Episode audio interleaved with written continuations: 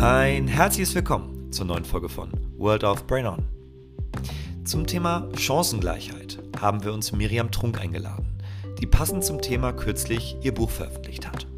Du erfährst, wie Rollenverteilung in Familien gesellschaftlich neu gedacht werden kann, was Gleichberechtigung am Arbeitsplatz verhindert, wie Sprache unsere Wirklichkeit beeinflusst und was Miriam schon immer einmal gefragt werden wollte, das erfährst du jetzt.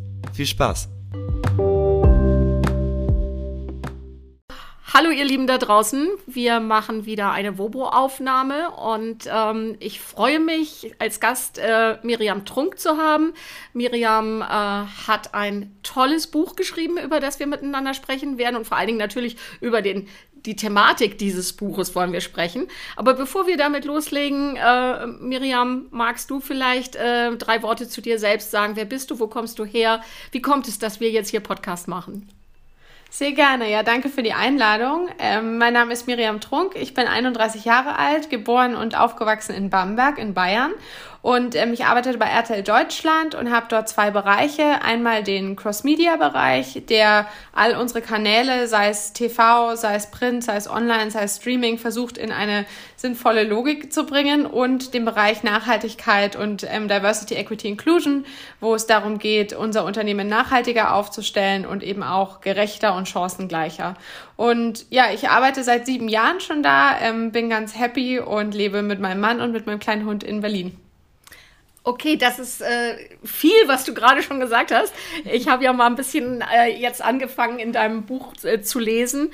Und natürlich habe ich erstmal mir auch angeguckt, äh, die Sachen, die du zu dir selber schreibst. Also sieben Jahre machst du das schon. Und ich habe ja auch gelesen, was du vorher gemacht hast, welche Erfahrungen du gemacht hast. Also sehr spannend, bin gespannt, was wir dazu gleich sagen. Bevor wir da jetzt aber einsteigen, weil ich ja weiß, dass du, das Buch ist wann äh, gelauncht worden? Vor zwei oder drei Wochen? Am 1. März, genau. Ja. Du hast sehr, sehr viele Interviews äh, bezüglich dieses Buches gegeben. Das heißt, äh, du bist viel gefragt worden. Und jetzt komme ich mal mit einer systemischen Frage, weil ich bin ja Coach. Und deswegen möchte ich dich fragen, welche Frage hat man dir denn bisher nicht gestellt, die du aber sehr gerne beantworten würdest? Oh wow, das ist deep. Da muss ich gleich mal, äh, muss ich mal nachdenken. Also ich wurde, ich fange mal an mit denen, die mir gestellt wurden. Warum hast du es geschrieben? Welche Dinge hättest du denn gerne gewusst? Was ähm, waren deine wichtigsten Learnings? Fass mal in drei Sätzen zusammen, was bei 320 Seiten natürlich nicht so einfach ist. ähm, vielleicht eine Frage, die mich, äh, die mich interessieren würde, ist, äh, wie haben denn die Männer darauf reagiert in deinem Umfeld? Ja, und wie haben Sie reagiert? Sie haben unfassbar unterstützend reagiert. Also ich hatte eine Buchlaunch-Party, auf der ähm, sowohl meine Chefs als auch meine engsten Kollegen als auch natürlich mein Mann war. Ähm, ich bekomme ganz viele Zuschriften von Männern, die sagen, danke, dass du dieses Thema mal nicht so Frauen gegen Männer auflädst, sondern dass klar Chancengleichheit ist ein Gesellschaftsthema und kein Genderthema. Und ähm, ich bekomme wirklich Nachrichten auch, wo Männer sagen, ähm, ich wünschte, dass, dass du mal zu uns ins Unternehmen kommst, weil bei uns ist die Debatte so aufgeheizt und so aufgeladen und wir brauchen genau diesen Blickwinkel der Chancengleichheit darauf. Okay, jetzt sollten wir vielleicht einmal sagen, wie dieses Buch heißt. Da es dein Buch ist, möchte ich dich bitten, magst du den Titel verraten? Sehr gerne. Es heißt Dinge, die ich am Anfang meiner Karriere gerne gewusst hätte. Ich nehme es auch mal in die Hand. Es liegt auf meinem Schreibtisch, der wahnsinnig chaotisch ist, liegen mehrere Exemplare dieses Buches verstreut. Ähm, Dinge, die ich am Anfang meiner Karriere gerne gewusst hätte, warum im Berufsleben nicht alle die gleichen Chancen haben und wie wir uns trotzdem durchsetzen. Erschienen im Penguin Verlag. Sehr schön. Ich kann nur allen raten, ähm, schafft euch das Buch an und guckt mal rein, lest es. Ähm, ich finde es sehr schön, dass du sagst, dass du so viel Unterstützung auch von Männern in deinem Umfeld bekommen hast. Ähm, wie sieht es denn aus? Männer ist ja auch ein großes Feld. Kannst du sagen, sind es Männer ähm, durch alle Altersschichten hindurch oder ist das punktuell, dass das eher jüngere Männer sind? Nee, es sind tatsächlich durch alle Altersschichten hindurch. Ähm, und gerade Männer, die Töchter haben, haben das Thema Chancengleichheit als ihrs verstanden. Weil zum Beispiel neulich sagte mir ein Kollege, ähm, der auch, wie alt wird der sein, so Mitte, Ende 40, der meinte, du, meine Tochter hat mich gefragt, Papa, kann ich mal das machen, was du machst? Der ist Vorstand in einem großen Unternehmen. Und er hat gesagt, mit Blick auf die Zahlen müsste ich eigentlich sagen, du wahrscheinlich nicht. Und ähm, das seiner Tochter von der er natürlich denkt, dass sie wirklich die Krönung der Schöpfung ist und wahnsinnig klug und alle Dinge äh, mitbringt, die, die man braucht, dass der zu sagen, das hat ihm diese Ungerechtigkeit vor Augen geführt. Und ich glaube, das ist für viele Männer eine Motivation, wie gesagt, die Töchter haben. Für andere ist die Motivation, dass sie sagen, du, wir werden einfach besser, erfolgreicher, wenn wir, wenn wir vielfältiger sind. Ähm, und wieder andere sagen, du, ähm, Chancengleichheit ist auch was, was Männern die Chance gibt, zum Beispiel in Teilzeit zu gehen, sich mit Themen wie mentaler Gesundheit zu beschäftigen, nicht in der Versorgerrolle im Hamsterrad zu rennen. Das finde ich ganz wichtig. Also ich habe ja nun zwei Töchter, einen Sohn, äh, sehe das also aus der Perspektive der Mutter. Meine Kinder sind alle drei erwachsen und das ist ja auch nochmal wichtig, ähm, zu, das jetzt leibhaftig ja schon zu erleben. Wie entscheiden die sich für welche Lebensform? Oder äh, heutzutage ist es ja so, ihr könnt ja im Prinzip, ich darf mir jetzt mal unerlaubterweise oder ich erlaube mir, ihr zu sagen, ich bin ja ein gutes Stück älter, bin eher deine Elterngeneration dieses in Phasen auch zu denken vielleicht, dass man eben sagt, jetzt mache ich das und aber ich bin nicht festgelegt, mein Leben lang das zu tun, was als ich jung war ja noch eher selbstverständlich war, man hat auf ein ganzes Leben geplant, aber nicht in, in Abschnitten gedacht. Und ich weiß, dass mein Sohn zum Beispiel ganz klar auch für sich sagt, ja, also für ihn wäre das überhaupt kein Problem, eben dann auch rauszugehen und die Kinderbetreuung zu übernehmen. Das fände er sogar wichtig und gut, wenn er das machen könnte und dürfte. Ne? Total. Und dann ist natürlich das Problem, wenn er so viel mehr verdient als seine Freundin oder Frau ähm, oder Partnerin, dann ist natürlich die Entscheidung rauszugehen für ihn auch schwierig, weil ne, es ist, es weiß jeder, der eine Familie gründet, ein Haus baut, einen Immobilienkredit aufnimmt, da geht es schon um ein paar hundert Euro. Und ähm, solange wir an dem Punkt sind, dass wir ein Gender Pay Gap haben von sieben Prozent, ähm, dass wir einfach weiterhin diese Ungleichheit haben, solange sind Männer auch in der Versorgerrolle gefangen. Absolut. Ich verstehe zum Beispiel heute meinen Mann besser als früher. Ich war, bin ja auch geprägt in dieses tradierte Rollenmuster. Und heute weiß ich, was das für eine Belastung für ihn gewesen ist, ähm, in eine Karriere aufzubrechen, die er durchaus wollte, ist gar keine Frage. Aber wenn man dann der alleinige Verdiener ist und ich wollte dann eben auch mehrere Kinder und äh, wenn diese ganze Last eben auf einem Paar Schultern ruht, äh, das, das macht natürlich etwas. Wobei, wenn wir es eben so angucken, das geht in die eine wie in die andere Richtung. Ne? Also wenn die Frau genau. der Versorger ist, geht es ihr dann eben exakt so. Ne? Genau, und das ist das Thema mit wirklich der Gleichberechtigung, zu sagen, du komm, lass uns aufteilen. Also ich habe da auch, ich habe auch viel mit meinem Vater drüber geredet, weil das bei uns auch ganz stark so war. Mein Vater ist Unternehmer, meine Mutter ist ähm, Sozialpädagogin. Da war schon durch das Berufsfeld klar natürlich, äh, wer wie viel verdient, ähm, was nochmal ein ganz eigenes Thema ist. Aber wo, ähm, wo ich auch gesagt habe, Mensch, wie krass, ich verstehe das jetzt erst, dass du abends eingeschlafen bist und du wusstest, wenn ich morgen nicht funktioniere, wenn ich morgen keinen Bock mehr habe vielleicht, dann gehen hier, also wir sind vier Kinder und mein Vater hatte auch noch verschiedene Unterhaltsverpflichtungen, dann gehen hier sechs, sieben Existenzen mit mir ähm, den Bach runter. Und diesen Druck, ähm, das verstehe ich auch erst jetzt, als ich im Arbeitsleben bin so. Und deswegen wurde mir auch klar, wie gesagt, Chancengleichheit ist auch für Männer ein Thema.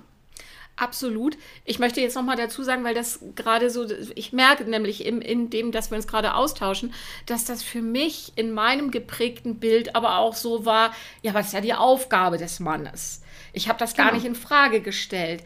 Auf der anderen Seite, du schreibst ja in deinem Buch auch gleich zu Beginn etwas, was ich sehr feiere. Erstens mal, es gibt endlich einen Begriff dafür, nämlich Care Work. Ja. Es ist so, so wichtig, dass das überhaupt eine Bezeichnung mal bekommen hat. Ähm, ich war ja auch noch geprägt in dieses Bild von, naja, ich, ich wusste, ich möchte Mutter werden. Äh, ich habe mich darauf auch gefreut. Ich habe das genossen, Kinder großzuziehen. Aber das war Arbeit. Es ja. ist definitiv bei aller Freude, die man dabei empfindet, ist das ja Arbeit wie genau eben auch die, die Karriere, die jemand anstrebt in einem Konzern, wenn man da sich, genau. wenn das das ist, was man möchte, dann macht das auch Spaß und trotzdem bleibt es Arbeit. Nur dass diese, diese Versorgungsarbeit, die da geleistet wird und die ja in erster Linie immer noch von Frauen geleistet wird, sei es, dass wir uns um Kinder kümmern und dann später um die alten Eltern, äh, genau. das ist eben etwas und ich fände es wirklich toll, was du da ja auch schreibst, warum bezahlen wir das eigentlich nicht? Genau, und ich sag dir eine Sache, wenn wir es bezahlen würden, würden es auch mehr Männer machen. Denn was wir sehen ist, dass ja, also Frauen, ein Grund fürs Gender Pay Gap ist, dass Frauen in andere Berufsfelder gehen als Männer, MINT-Berufe, noch stark männlich geprägt und so weiter. Eine Studie der Uni Bamberg hat aber auch gezeigt, dass wenn Frauen in ein Berufsfeld gehen verstärkt, der durchschnittliche Lohn in diesem Berufsfeld sinkt. Und wenn wir uns mal anschauen, auch wie unser System, in dem wir aktuell leben, auch die aktuelle Arbeitswelt überhaupt geprägt wurde, das hat begonnen vor fünf bis zehntausend Jahren mit der Landwirtschaft, damit das Konzept von Besitz, von Wert. Und damit war klar, okay, die Frauen machen die Arbeit, die sozusagen keinen Wert hat, zumindest keinen monetären Wert. Klar, wir können immer sagen, ohne dich im Rücken würde ich das alles nicht schaffen und so weiter. Aber de facto, auch wenn wir schauen, wie viele Frauen in Altersarmut enden, es wurde dem kein Wert gegeben. Und ich glaube, das ist eben total wichtig, es eben auch Care-Arbeit oder Care-Work zu nennen, zu sagen, es ist Arbeit. Und ich empfehle da ein Buch von meiner Kollegin Alexandra Zykonow, wir sind doch alle längst gleichberechtigt, wo sie auch so Sätze wie, aber du liebst deine Kinder doch, wo sie sagt, du, ich liebe auch Schokokuchen und trotzdem brauche ich nicht den ganzen Tag Schokokuchen. Also, ne, diese Sätze, die dir da entgegnet wird oder auch, dein Mann hilft dir aber viel, wo sie sagt, Du, das sind auch seine Kinder, der hilft mir nicht. Das ist einfach seine Aufgabe. Aber das finde ich äh, gut, was du gerade sagst. Das sind alles die Dinge, ja, äh, es ist schön, dass das endlich passiert. Ähm, vielleicht passiert es dem einen oder anderen zu langsam und dem anderen wiederum zu schnell, was gerade passiert. Aber ja. es ist einfach genau das. Kinder sind nicht das Privatvergnügen von einer Person in einer Beziehung. Also wenn wir das genau. auch gleich wieder so mitdenken, es kann ja auch sein, dass der Mann da viel stärker involviert ist und viel mehr Kinder möchte als die Frau. Das gibt es ja. Und ähm, es sind aber zwei, die es braucht, um das Ganze zu tragen. Ne? Absolut. Und auch als Gesellschaft. Also wir brauchen Kinder. Ne? Wir sind ja in einer alternden Gesellschaft. Ähm, wir brauchen ja auch Kinder, damit unsere Systeme funktionieren. Und das, auch das schreibt, wie gesagt, Alexandra Zykonow, ähm, diesen Zusammenhang zwischen unserem kapitalistischen System und diesem Thema Care-Arbeit oder Pflegearbeit allgemein ja auch für Ältere wird schlechter oder gar nicht bezahlt. Also wenn wir anfangen würden, das gleich gut zu bezahlen, würde ja unser System ehrlich gechallenged sein und zusammenbrechen. Also da sieht man immer, wie lange das, äh, das gewachsen ist und deswegen sage ich auch bei dem, was du sagst, dass Menschen sagen, mir geht das zu schnell oder oh Gott, ich fühle mich jetzt irgendwie bevormundet oder was darf man denn noch, ich bin so unsicher das ist klar, das ist ein Wachstumsschmerz, den wir da spüren. Und ähm, ja, wie du sagst, manchen dauert es zu lange. Also nach aktuellen Prognosen dauert es 132 Jahre oder jetzt nur noch 131 bis zur Chancengleichheit. Also mir persönlich geht es bisschen langsam, aber ich verstehe auch, warum manche überfordert sind. Äh, das ist, äh, glaube ich, auch wichtig, das immer wieder zu sehen. Da ich, wie gesagt, ja auch aus der anderen Generation stamme, ist mir das schon manchmal sehr deutlich. Und ich habe auch wirklich manchmal ein Problem. Ähm, nun arbeite ich sehr viel mit jungen Menschen und bin dadurch immer wieder auch auf diesem Prüfstand, ähm, darauf zu achten, was habe ich jetzt gesagt. Äh, auch das ja. Thema Sprache, das Gendern, das ich äh, lange, lange Jahre für mich absolut abgelehnt habe, weil ich das mit diesen äh, ja, Sprachblasen, die es da so gibt, genau so versehen habe. Ähm, ich sehe komplett, und das muss ich wirklich sagen, verdanke ich dieser Auseinandersetzung und der Arbeit mit jungen Menschen, dass ich verstanden habe, was dieses Strukturthema bedeutet. Ja. Und ich stelle aber, umso mehr ich es verstehe, desto stärker stelle ich auch fest, was das Problem für Menschen meiner Generation, also Babyboomer-Generation, was das ist, diese Struktur erstmal überhaupt bewusst zu bekommen. Total. Das ist gar nicht leicht, da hineinzukommen und das wahrzunehmen, was ist da eigentlich gemeint. Und es Total. ist ja so spannend, was du sagst, eben auch das Thema Sprache. Wie relevant ist das, Sprache anzugucken, um zu verstehen, dass Sprache eine Wirklichkeit erschafft, beziehungsweise auch eine Wirklichkeit widerspiegelt, die es gibt. Hm? Genau, und eine Wirklichkeit auch festhält. Also ich sage immer, wenn in ein paar hundert Jahren die Leute zurückschauen und versuchen uns zu verstehen, dann werden sie unsere Sprache analysieren. Und das ist, glaube ich, ähm, ganz zentral, auch was du sagst mit dem Gendern. Und ich komme immer wieder dazu, und das ist auch mein Ziel in dem Buch, zu sagen, wir müssen die Debatte versachlichen. Es geht nicht darum, dass jetzt alle innen sagen müssen oder Sternchen. Es geht darum, dass wir zum Beispiel wieder eine Studie in der Schulklasse sehen. In der einen Hälfte wird von Astronautinnen und Astronauten und Ingenieurinnen Ingenieurinnen und Ingenieuren gesprochen, in der anderen Hälfte von Ingenieuren und Astronauten. Und die Mädchen sagen, in der, wo nur von Männern gesprochen wird, sagt sie, das Astronaut ist ein Beruf für Männer. Und das kann auch ich sagen. Also ich habe auch früher gedacht, Mensch, Ingenieur ist ein Beruf für Frauen, für Männer.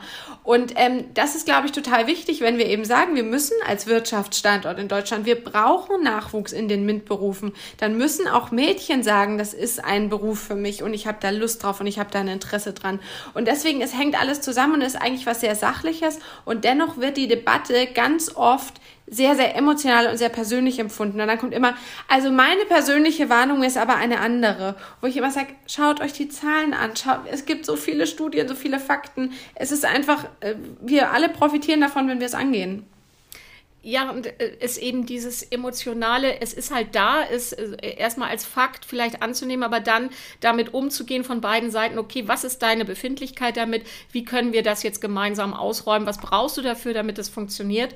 Ich glaube, dass genau. das ganz wichtig ist. Jetzt muss ich eine Sache sagen. Ich habe letzte Woche zufällig, Zufälle gibt es ja nicht, ich äh, bin in eine Dokumentation reingerutscht über die Spice Girls. Ja. Als die Spice Girls ganz groß waren, war ich junge Mutter und diese Dinge sind an mir komplett vorbeigegangen, weil ich anderes zu tun hatte. Ich war mit Carework beschäftigt. Ja. Jetzt habe ich diese Doku gesehen und es hat mich so erschüttert, ähm, zu sehen, was, und das ist ja alles gar nicht lange her, im Rückblick für mich, das mhm. ist, das ist gestern gewesen, und wie der Blick auf Frauen war und wie man mit ja. ihnen umgegangen ist und wahrscheinlich ist es noch nicht sehr viel anders geworden. Ähm, aber das, das hat mich wirklich gerissen. Ich weiß nicht, ob Total. du dich damit mal beschäftigt hast, ob dir klar ist, was, was ich gerade meine, aber Total. ob das jetzt diese MeToo-Themen waren, denen die ausgesetzt waren, das Thema, dass man eben da eine Frau anguckt, nur unter dem äh, Blickwinkel, äh, was für eine Figur hat sie und wie viel wiegt sie, anstatt zu gucken, ja. was tut sie. Also es, es war für mich wirklich in dem Moment mindblowing, dass ich das gesehen habe und mir klar geworden ist, wow, das ist gute 20 Jahre her. Ja. Und das ist etwas gewesen, was damals ganz und gar normal war und wahrscheinlich heute in großen, großen Teilen immer noch genauso normal ist. Total. Und da sind wir wieder beim Thema Sprache. Also es gibt eigentlich fast zwei unterschiedliche Wortschätze teilweise für Männer und für Frauen. Also, oder manche Worte verändern ihre Bedeutung im Kontext von, von Gender. Also wenn ich mal beim, ein Beispiel, was ich sage mit emotional, wenn du über eine Frau im Business-Kontext emotional sagst, dann heißt das ja eigentlich, die ist völlig verrückt. Die ist hysterisch, ne? Also da gibt's ja lauter solche, solche Worte. Ähm, über einen Mann ist emotional eher so, du, ja, der hat eine weiche Seite. Aber auch so Worte wie bossy oder pushy oder bitchy. Also mir wurde mal gesagt, ich habe ja, einer meiner ersten Jobs war, dass ich, ähm, dass ich das Podcast-Geschäft aufbauen durfte bei uns im Konzern. Und ich habe das ganz gut hingekriegt. Und nach drei Jahren waren wir wirklich ein relevanter Player und alle unsere, alle unsere Themen wurden etabliert. Und dann sagte jemand zu mir, na, du bist ja bekannt dafür, sehr pushy zu sein wo ich sagte, willst du sagen, du bist eine Macherin? Ne? Weil das stimmt, ja, ich habe es hingekriegt. Und natürlich musst du ein bisschen gegentreten ab und zu, wenn du vorankommen willst. Es ist ja nicht so, dass jemand sagt, du, Entschuldigung, wir würden uns gerne verändern. Weil also das ist sehr selten, vor allem in Konzernen kommt das sehr selten vor.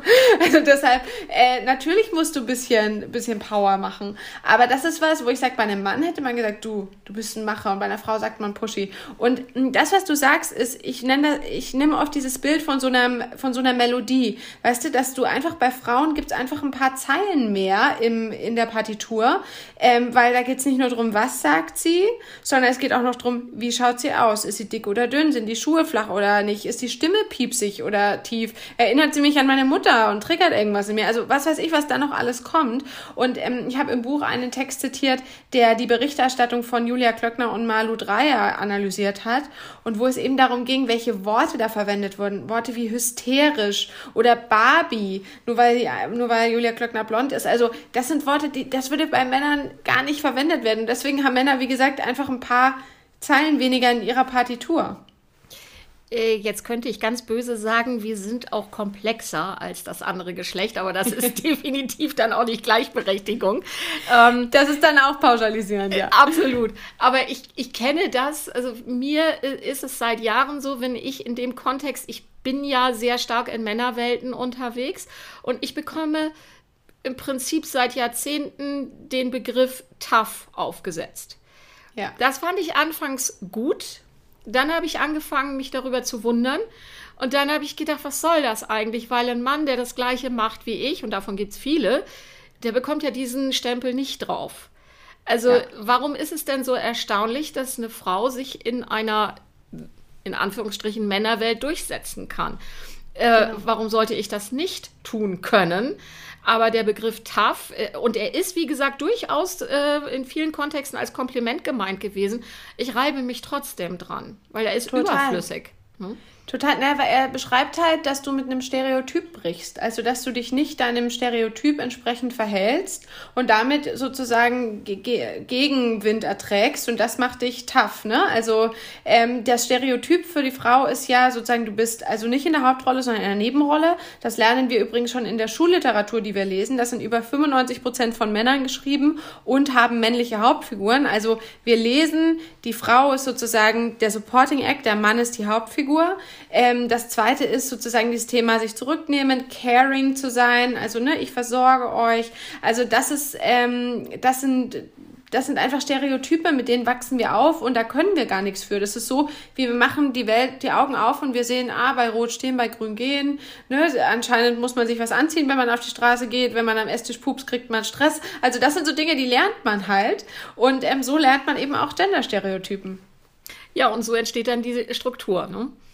Genau. Und in der sind genau. wir dann, das ist ein bisschen wie die Matrix, könnte man sagen. Wir sind äh, da drin Total. gefangen. Ne? Total. Und deswegen ist es so komplex. Und ich sage auch immer, ich wünschte, die Männer wären das Problem. Dann wüssten wir, was unser Problem ist. Die Lösung wäre dann einfach, okay, Männer raus oder was weiß ich, eine härtere Quote. Aber das so ist es nicht. Die Männer sind nicht das Problem oder nicht, nicht das Hauptproblem. Es gibt natürlich äh, genauso Männer wie Frauen, die das Problem sein können. Aber es ist einfach so viel komplexer, wie du sagst, so eine Matrix. Und wenn du dich deinem Stereotyp entgegenverhältst, dann wirst du ja auch oft als schwierig benannt. So, oh, pass ja. auf, die ist schwierig. Die hat Haare auf den Zähnen. Ja, das ist eine schwierige. Wo man sagt, so, du, nur weil ich gerade gesagt habe, was ich will, bin ich doch nicht schwierig. Ja, du bist angeeckt. Ja, und das ist genau das. Ich weiß, dass ich das sehr häufig schon ähm, an, an, Universitäten, wenn ich äh, als Dozentin unterwegs bin, eben auch gesagt habe. Dieses, diese Thematik, das wirst du auch kennen, wenn Frauen im Job äh, haben wir diese Situation, dass Frauen durchaus äh, mal Tränen in den Augen haben, Kloß im Hals. Ja das ist sowohl äh, für die männlichen Kollegen wie auch die weiblichen ein Thema. Damit hat man ein Problem. Wenn man aber mal verstanden hat, dass das, was da, ich sag mal, das Weinen der Frau in der Regel nichts mit Traurigkeit zu tun hat, sondern dass das eben häufig ein Zeichen von einer unterdrückten Aggression ist, dass wir da wütend sind und das sich ja. bei uns so zeigt und das ist nicht sanktioniert. Und ich habe sehr häufig gemerkt, weil wenn ich das angesprochen habe, dass selbst, dass vor allen Dingen die Studentinnen gesagt haben, dass sie das nicht cool finden, wenn das eine Frau tut. Und damit fängt es ja. mal an, so geht's nicht. Also wir alle als Frauen kennen das, dass uns das passiert. Und die andere Variante, nämlich auf der männlichen Seite, ist ja etwas, was sehr sanktioniert ist, weil der Mann wird ja gerne laut und auch aggressiv in solchen Situationen. Und das darf er. Das ist anerkannt. Ja. Aber die Frau, die vor Wut eben die Tränen in den Augen hat, die gilt dann als zimperlich, schwierig, die hat sich nicht im Griff und all solche Dinge. Und das genau. ist einfach etwas, da müssen eben beide Seiten, Männer wie Frauen, mal lernen, okay, es gibt eben unterschiedliche Verhaltensweisen. Wo sie jetzt herkommen, kann man auch noch mal drüber sprechen. Genau. Ähm, aber beides muss dann sein dürfen. Beides ist vielleicht nicht genau. toll. Ne? Oder beides, da, also bei, ich kann sagen, bei mir im Umfeld wird cholerisches Verhalten extrem sanktioniert. Also gerade diese Stromberg-Chefs, ähm, ne, die einfach reinkommen und rumschreien. Also, äh, wie gesagt, bei uns gibt's das sehr selten, zumindest ich erlebe es nie. Und es würde auch sanktioniert werden. Ich meine, da gibt's auch einen Betriebsrat und so weiter für, die dann auch aktiv werden. Ähm, also dieses Irrationale.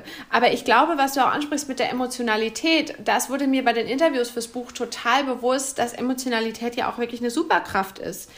Und Judith Williams hat zu mir gesagt in unserem Interview, du, du kannst nicht nicht emotional sein. Du wachst morgens auf und du spürst was, sonst bist du tot. Deswegen natürlich, du, du hast Gefühle. Und ich glaube, es ist sehr unterschiedlich, ob du jetzt quasi gerade Praktikantin in der ersten Woche bist und, ähm, und vor deinem Chef weinst oder ob du sagst als Vorständin, du, ähm, du, dir geht was nahe und du hast mal Tränen in den Augen. Aber trotzdem quasi zu sagen, was spüren ist was Positives und empathisch sein und was mitkriegen ist was Positives. Das ist, glaube ich, total wichtig. Und da bin ich wieder bei der Arbeitswelt vor fünf bis zehntausend Jahren. Da hat man eben gelernt, so, nö, Konflikte werden mit draufhauen gelöst und, ähm, und besser keine Schwäche zeigen.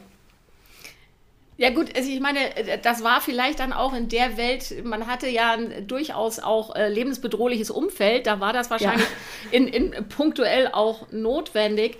Aber also ich weiß, mir ist es passiert vor ein paar Jahren, dass ein Vorstandsvorsitzender vor mir stand und zu mir sagte, Frau Schumacher, Emotionen im Business, das gehört da nicht hin.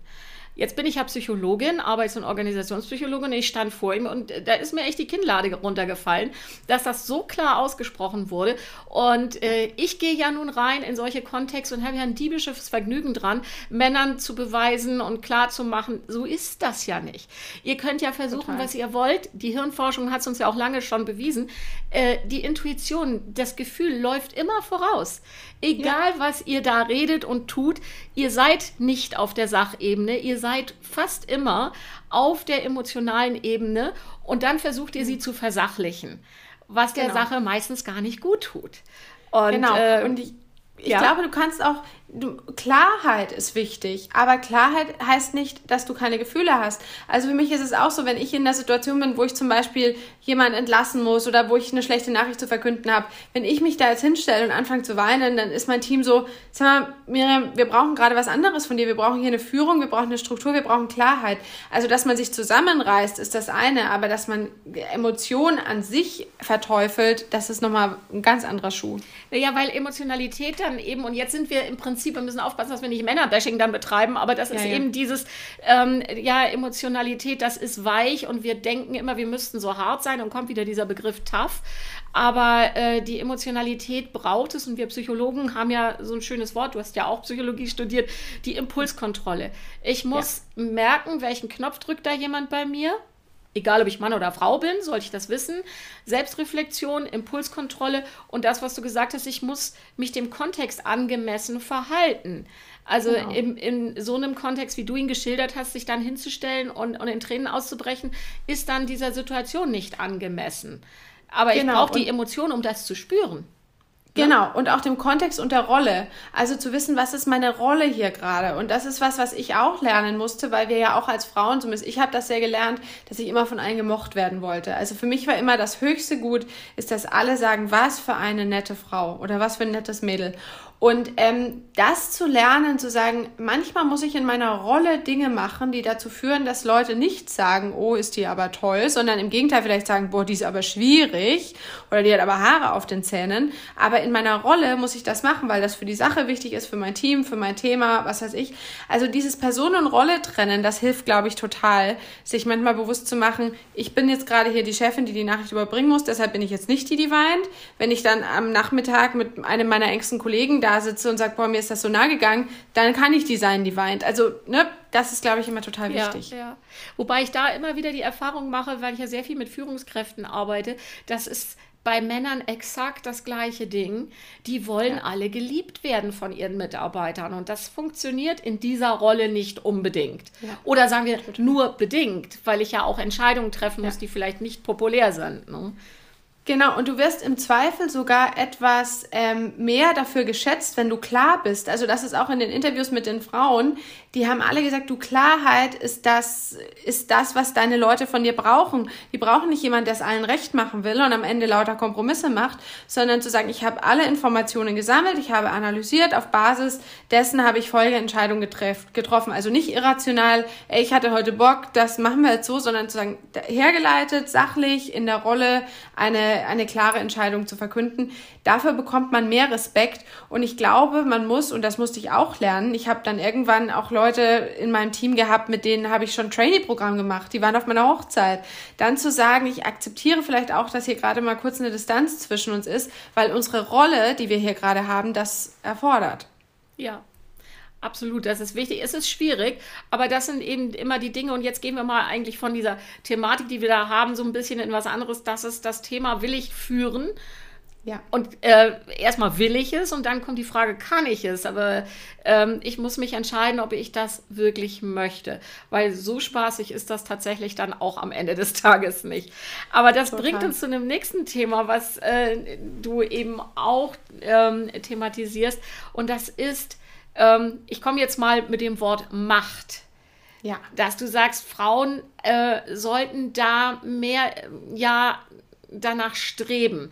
Im, ja. im Sinne von, vielleicht magst du noch mal erklären, wie deutest du den Begriff Macht?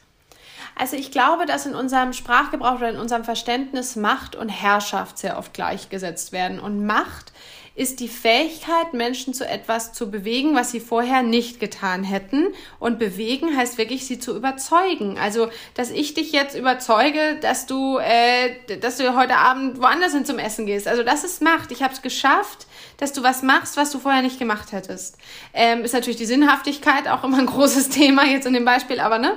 Ähm, und Herrschaft ist, dass ich Regeln und Strukturen nutze, dass ich quasi sage, ähm, du, es gibt ein Verbot, dass du in dieses Restaurant gehst, ähm, das wurde mir gegeben durch und ne, also das ist Herrschaft. Und Macht, glaube ich, wird sehr oft als was Negatives, was eben genau durch diese Durchsetzung von Interessen gegen den Willen von Leuten ist. Aber nee, es ist eigentlich die Bewegung von Menschen. Und Macht bedeutet eigentlich einfach nur, dass du Dinge verändern kannst, dass du Dinge hinkriegst, dass du Menschen bewegst. Und deswegen ist es was sehr Positives. Und ich habe ja auch dieses Bild von der Karriereleiter so ein bisschen in Frage gestellt, weil eigentlich, sage ich, es geht nicht um den, um den Aufstieg, sondern es geht um ein Gewinnen, ein Gewinn von Macht ähm, und dadurch einfach noch mehr Leute bewegen zu können. Mhm. Wenn du jetzt die Karriereleiter, das hattest du ja auch gesagt, dass die Karriere eben nicht etwas ist, was wenn wir Leiter angucken, von unten nach oben erklommen wird, sondern dass das ähm, eben auch links, rechts ähm, ja. und im Zickzack verlaufen kann. Äh, wie, wie war das bei dir selbst? Ja, ich bin ganz schön viel Zickzack gelaufen. Also ich hatte ja ganz am Anfang den Plan, Opernsängerin zu werden und habe das auch sehr, ähm, sehr leidenschaftlich angegangen, war in so einer Gesangsschule in den USA und wollte dann nach Wien und hatte dann aber tatsächlich das Thema, dass meine Musiklehrerin in der Kollegstufe, die war immer krank. Ähm, ich weiß gar nicht mehr so richtig warum. Und ich hatte dann so eine tolle Deutschlehrerin und dadurch kam so eine Liebe zum Schreiben und zu Texten. Und als dann das Abitur kam, stand ich eben da, okay, mache ich jetzt diese Aufnahmeprüfung in Wien, ähm, wissend, dass ich die Musiktheorie nicht konnte und dass ich da wahnsinnig viel nacharbeiten muss. Oder mache ich Journalismus? Und dann habe ich Journalismus gemacht und da bin ich dann von der Reporterin in der Fußgängerzone zur ähm, Reporterin auf irgendwelchen Biergartenfesten, ähm, bin dann nochmal ins Ausland ähm, und hab, und das schreibe ich auch in meinem Buch, war mir immer für nix zu schade. Also ich habe mich da im Regen in die, Fu in die Fußgängerzone gestellt und habe gesagt, wie stehen denn Sie zum Thema Sommerschlussverkauf? Was ist denn Ihre liebste Eissorte? Äh, wissen denn Sie die BH-Größe Ihrer Frau? Das ist mir immer noch unangenehm, diese Umfrage, dass ich die machen musste.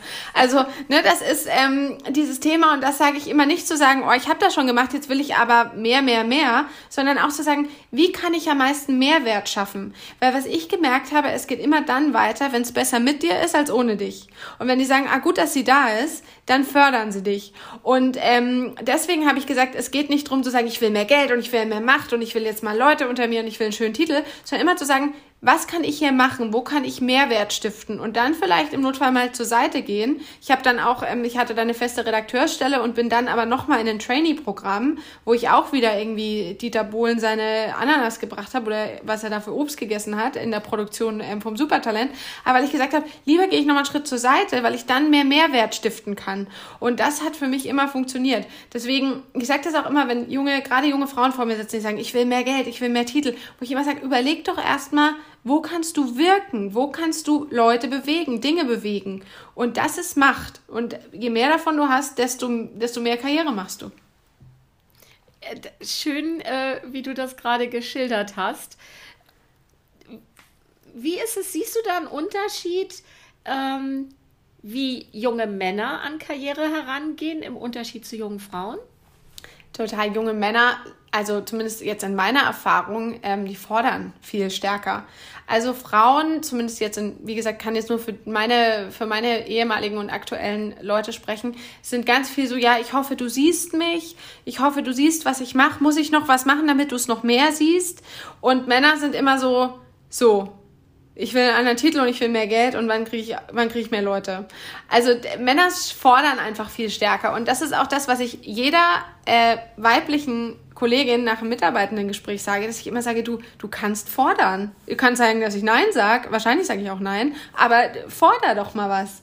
Und äh, Männer sind immer mehr so, ja, ich hau mal dagegen und schau, und schau, ob der, ob ein Apfel vom Baum fällt. Und Frauen sind so, oh, ich stelle mich jetzt mal unter den Baum und vielleicht habe ich ja Glück und fällt ein Apfel runter. Und wenn nicht, dann auch nicht so schlimm, weil ich hatte eh keinen Hunger. Das wäre dann ja aber wahrscheinlich immer noch das Thema auch äh, der Struktur, in die man nach wie vor so geprägt wird. Total. Das ist wieder ein Rollenbilderthema. Also auch zu sagen, ich gehe in einen Konflikt, ich streite. Männer haben gelernt, Konflikt und Kooperation, das geht zusammen. Wir können uns morgens kloppen und abends zusammen was trinken und das ist völlig in Ordnung. Und Frauen haben gelernt, entweder wir sind Hani und Nanny, also kein Blatt geht zwischen uns, oder Baby und Tina, also wir sind die zwei gegen die Welt, oder wir sind die böse Stiefmutter und das Dornröschen oder Schneewittchen oder whatever. Auf jeden Fall zwei Frauen, die sich hassen. Also Kooperation und Konflikt sind für Frauen was, was sich ausschließt. Und für Männer was, was zusammengeht. Und deswegen gehen Männer in so ein Gespräch und machen eine Konfliktsituation auf und sagen so, jetzt gehe ich dich mal an. Äh, und sind danach so, ja, okay, hat nicht geklappt, gut, äh, wollen wir noch einen Kaffee?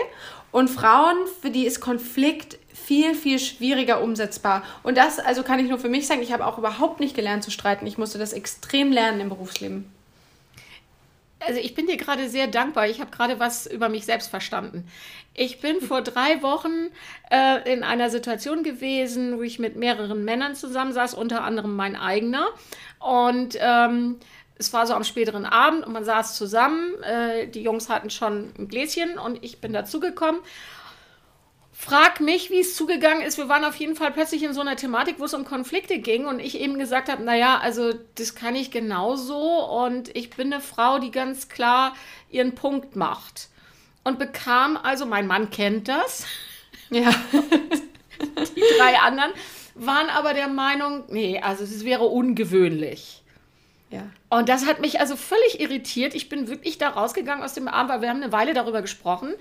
Und ich hatte eben auch gesagt, eine Frau kann doch genau so eine Aggression fühlen und auch nach draußen tragen, wie das ein Mann kann. Das ist doch nichts, was den Männern vorbehalten ist. Ja, also das wäre schon ungewöhnlich und da wäre ich wohl sehr, sehr besonders. Und es hat mich ja. wirklich irgendwo gepackt und ich habe gedacht, was ist denn jetzt mit mir los? Ähm, ich habe mich wirklich reflektiert und in Frage gestellt und habe mich gefragt, ob das jetzt so gut ist, wie ich bin nach all ja. den Jahren kommt mir so ein Gedanke, aber verdammt nochmal, ich war schon immer ein, ein Mädchen und eine Frau, die ganz klar für ihre Punkte einsteht. Und ja. ähm, habe mich manchmal gefragt, ob es so gut ist, weil natürlich die Prägung wieder dieses, stehe ich mir damit im Weg. Aber am Ende des Tages bin ich froh, dass ich die bin, die ich bin. Total. Und also es macht dich auf jeden Fall in der Businesswelt ähm, ja resistenter, weil wie gesagt Konflikte gehören dazu. Also alles ist ein Konflikt. Manchmal will man jemand was nicht geben. Jedes Gehaltsgespräch ist ein Konflikt. Und ich glaube, Frauen suchen immer viel schneller nach der Win-Win-Situation zu sagen: Okay, ich schau, pass mal auf, ich habe eine Lösung, die ist für alle gut. Aber manchmal gibt es keine Lösung, die ist für alle gut. Und dann müssen wir auskabbeln, für wen es schlecht ist und für wen es gut ist. Und das ist ein ganz normaler Prozess. Aber wie gesagt, ich teile auch die Beobachtung und alle Studien, die ich dazu gelesen habe, ist, Frauen verstehen Konflikt und Kooperation als zwei Dinge, die sich ausschließen. Entweder wir sind Freunde oder wir sind Feinde. Es gibt nichts dazwischen. Ja, und das nochmal, das, was ich jetzt für mich nochmal verstanden hatte, ist, warum ich wahrscheinlich gut mit Männern klarkomme, weil ich dieses Kooperation und Konflikt, das kann ich.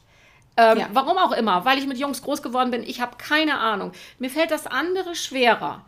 Ja. Ähm, aber auch das, du schreibst das ja in deinem Buch, wir sind ja alle Opfer, ich gehe mal wieder auf diesen Begriff der Matrix, äh, wir ja. sind halt alle in dieses Ding hineingeprägt und deswegen, ich gehöre auch zu denen, das schreibst du da nämlich und habe ich mich ganz schlecht gefühlt, als ich es gelesen habe, dass Frauen eben auch untereinander sich eher zuschreiben, das, was du ja gesagt hast.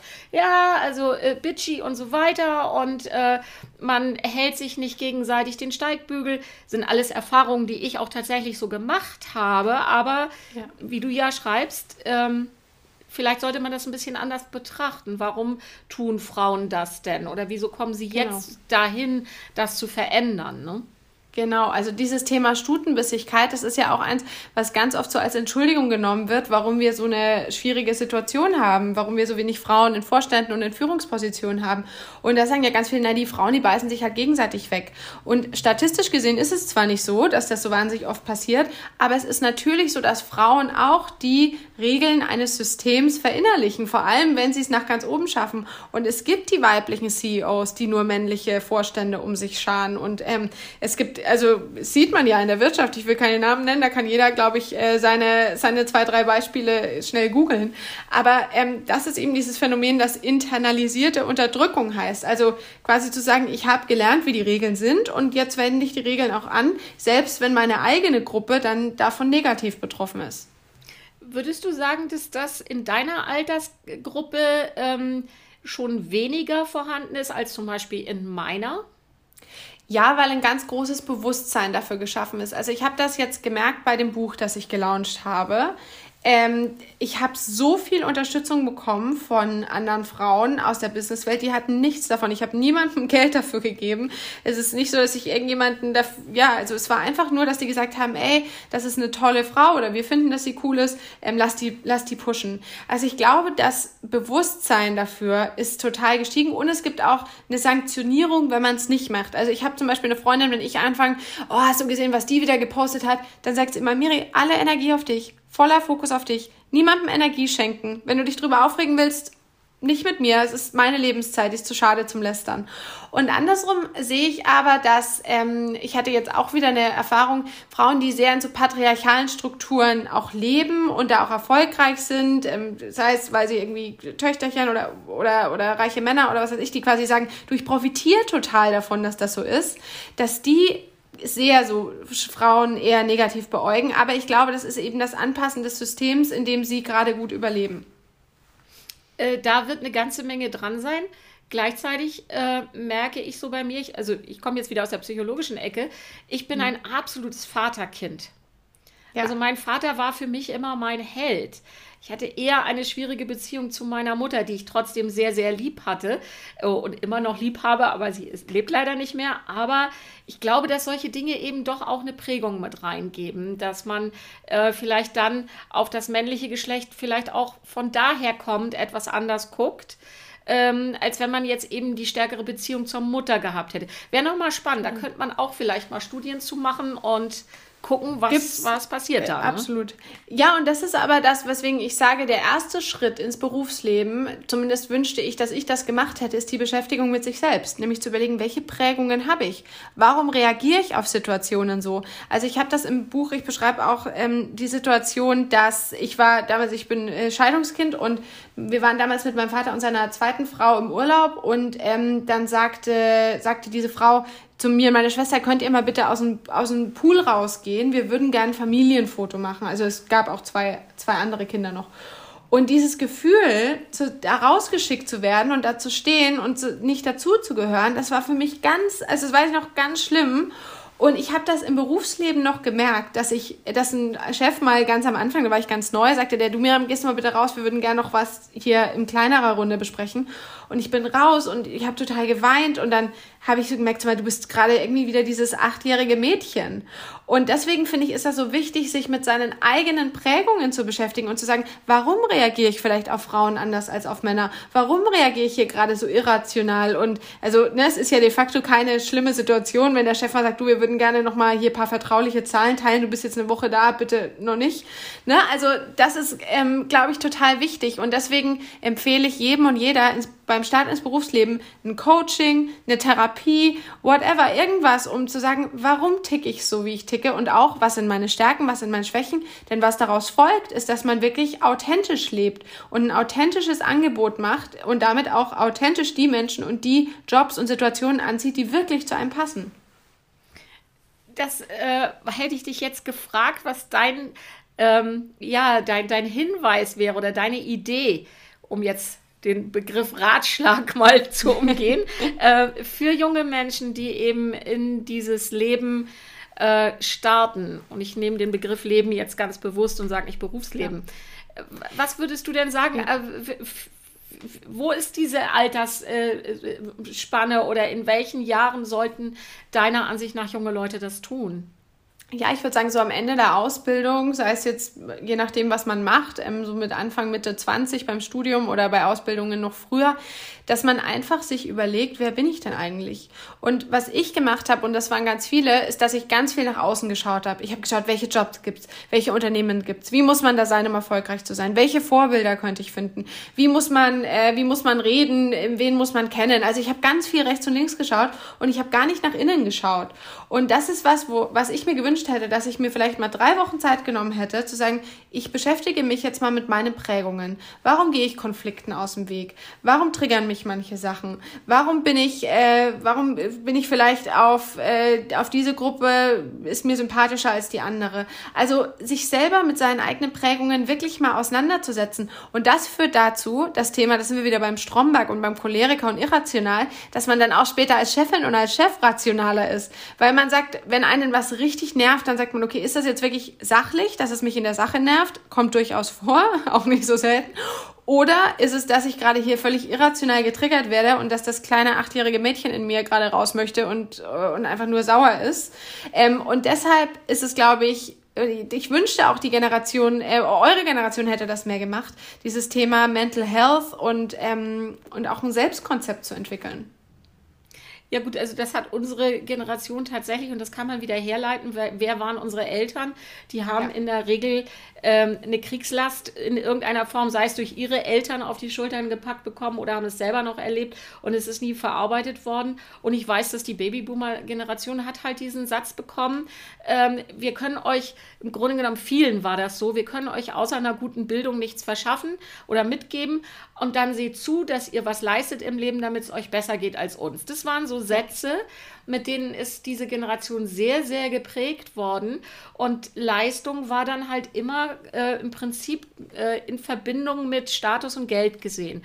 Und genau. jetzt haben wir etwas, dass junge Menschen nachwachsen. Die haben nichts gegen Geld und Status, aber sie hängen sich daran nicht komplett auf. Sie sagen eben, ich möchte eine Work-Life-Balance. Und Männer sagen, ich möchte auch meine Kinder äh, betreuen und heranwachsen sehen. Das ist was völlig anderes. Und natürlich genau. gibt es dann auch die Auseinandersetzungen zwischen den Generationen, was ich immer so wichtig fände, und ich stimme dir völlig zu. Guckt auf euch selbst. Selbstreflexion ist der Anfang von allem.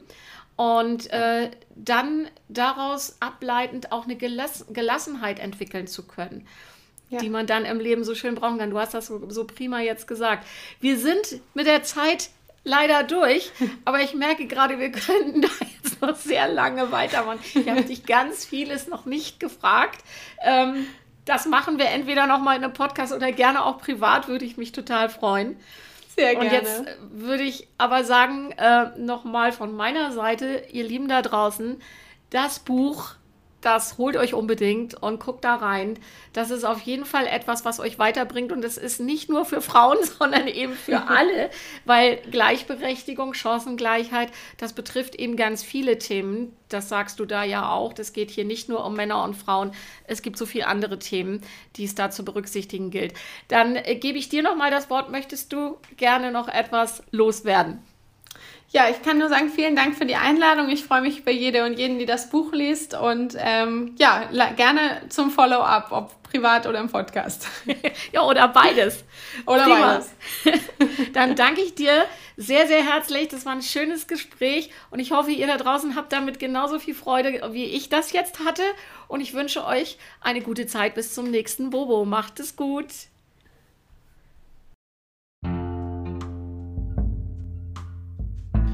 Du hast noch nicht genug von uns und möchtest mehr zu unserem Thema erfahren, dann lass dir von unserem Team bei Heidelber etwas erzählen. Zum Thema Organisation und Teamentwicklung zum Beispiel. Resilienztraining und mehr für deine Organisation. Oder du willst dich ganz individuell und persönlich weiterbilden, dann ist Change Campus das Richtige für dich. Ausbildung zum systemischen Coach, Organisationsentwickler und vielen anderen Möglichkeiten für deine Persönlichkeitsentwicklung. Die Links findest du in den Show Notes. Wir freuen uns auf dich. Bis bald.